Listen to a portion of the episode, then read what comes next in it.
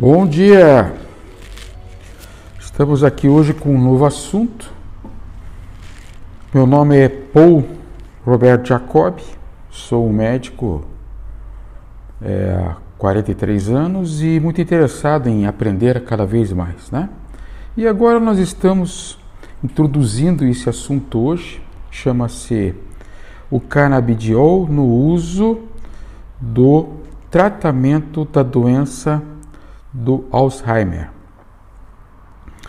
Bom, como introdução, devo falar a vocês, para os que não sabem, que é uma doença degenerativa que tem atingido pelo menos 50 milhões de pessoas na nossa sociedade, no mundo, e que é, traz é, aborrecimentos às famílias muito grandes porque essas senhoras ou senhores são pessoas idosas, né? E que ficam na dependência do cuidado da família e que hoje já não tem mais tanto tempo assim. Então, como introdução, eu quero deixar bem claro então que o enfoque hoje é a doença de Alzheimer e o uso do canabidiol é, que está sendo tão divulgado aqui hoje é, na nossa sociedade, que é o endocarnabidiol, as doenças do sistema endocarnabidiol, que comprovadamente hoje, pelos estudos bioquímicos, tem trazido é, benefícios muito grandes a esse tipo de patologia, como outras também. Mas agora, de repente, nós estamos perante a essa nova visão, essa nova realidade. Né? O que, que acontece é, no nosso desempenho aqui do nosso assunto, o que acontece que incomoda tanto é, a família que está cuidando de um paciente com Alzheimer, afora as outras, é, outras comorbidades que ocorrem. O que incomoda muito é essa questão da cognição e da memória. Essa questão da cognição da memória, ela começa aos poucos, é, ela quando entra no processo de agudização e cronificação da doença, já numa situação de estresse oxidativo muito grande, é, isso vem trazer às pessoas né, é, a sensação de não estar, de não ser, não pertencer. Isso incomoda muito o, o paciente. Mas quando eles chegam, são três fases, né? Mas quando eles chegam na fase mais adiantada, isso não passa a ser até inconsciente, eles não têm consciência disso. E a grande questão que fica é irritabilidade. Eles ficam com um humor intolerável. Ah, mas esse humor é causado por causa da doença, porque eles são abandonados, ou porque eles não têm, é, são tolhidos em, nas, nas coisas que faziam antes já não consegue fazer mais, não consegue mais lembrar de nada. É, eu acho que todos esses componentes entram. Mas eu não vou deixar de dizer aqui a vocês que existe sim no, no, no, nesses pacientes uma alteração patológica das placas, chamadas as placas dos peptídeos amiloides. Não, eu não vou aprofundar nisso não.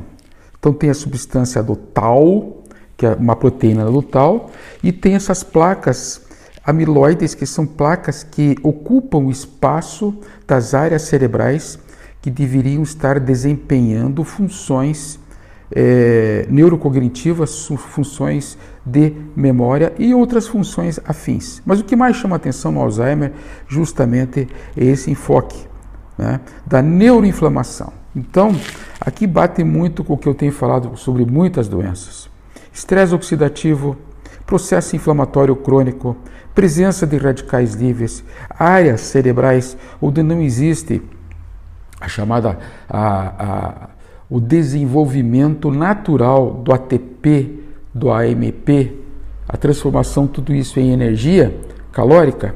Então são áreas cerebrais, vamos dizer assim, meio que ausentes do processo bioquímico de transformação é, neuroenergética. Mexe até com a questão da glicemia, mas tudo bem. Não querendo fugir muito nisso, tá? Essa doença é muito rara ser genética. É, vamos dizer assim, que é uma doença do descuido de vocês. É um descuido desde que começa com a alimentação, até exercício físico e até a parte emocional, sim. A gente envelhece, não se apercebe no tempo e no espaço, mas a gente tem uma história para contar. Então, é, tudo tem seu tempo, tudo tem a sua determinação. Nós somos determinados. Né? Então, isso é um trabalho muito grande, é um trabalho que envolve vários profissionais, médico, psicólogo, enfim, terapeutas, professores de educação física, é uma equipe toda que está aí. Para quê? Para evitar que essas placas do peptídeos amiloides, placas amiloides, se estabeleçam no cérebro de vocês. E o grande, a grande questão que aqui se coloca são esses dois enfoques, que seria em cima do estresse oxidativo, em que eu pessoalmente trabalho muito com soroterapia no meu, meu consultório e a introdução da ideia do CB1 e do CB2, junto com o uso do, do TRH. Bom, são derivados, todo mundo sabe, da maconha e que foram trabalhados bioquimicamente para fazer trazer um benefício para vocês em termos de tratamento. Inclusive, perguntas que se fazem é o seguinte: sim, mas eu vou é, é, fazer o quê? Qual é o que, que, que eu posso chegar a, a desfrutar desse tipo de, de, de, tratamento? Pelos endocarbinoides, a, a, a visão né, é que eles, além de regular e modelar a neuro. Olha, preste atenção agora: neuro regeneração. Eu estou falando de regeneração tecidual e não só de tratamento, tá? Não é simplesmente passar uma cola lá e usar outras áreas cerebrais. Não. Aqui se fala por trabalhos científicos publicados em neuroregeneração, como um tratamento anti-inflamatório, como um tratamento antioxidante. Eu acho que isso aqui vai muito com. Eu tenho vendido aqui essa ideia para vocês nesses podcasts no sentido de vocês absorverem a ideia, tá? Absorver a ideia que a neurotoxicidade cerebral é que vai fazer vocês ficarem é, nessa situação em, em, em, pessoas velhas e incapacitadas. Neurotoxicidade. Ficou claro? Esse é o termo. Por tratamento por endocarbinóis, que hoje está agora sendo difundido, difundido no mundo inteiro. Né? Me preocupa isso porque atrás disso vem uma legião de pessoas que não, é, não utilizam bem essa terapia e acaba caindo num processo de uso e abuso do, do sistema. Né? Mas é importante eu passar nesse podcast a vocês essa ideia, tá? a ideia do combate da substância tal, dos peptídeos amiloides, através do tratamento do combater ao estresse oxidativo, né, através, como eu falei para vocês, de tratamentos antioxidantes e que têm que ser escolhidos numa consulta médica e que, ao mesmo tempo, vocês têm a opção de fazer a soroterapia, que tem também, vai depender também de um diagnóstico. Paralelamente, o uso dos, dos canabidióis, os endocanabidióis, que tem que ser também feitos através de um diagnóstico e selecionados. Qual vai ser, quando vai ser, como vai ser. Né? Ah, doutor, mas eu tenho que tomar essa, esses, esses remédios aí por resto da vida? Primeiro, primeiro conceito, CB1 e CB2 não são tóxicos. O que, é, o que pode ser tóxico com alguns efeitos colaterais é o, T, o TRH, né, que daí é o puro. Mas eles não são vendidos assim como puros. Então não fique com medo de qualquer tipo de dependência física.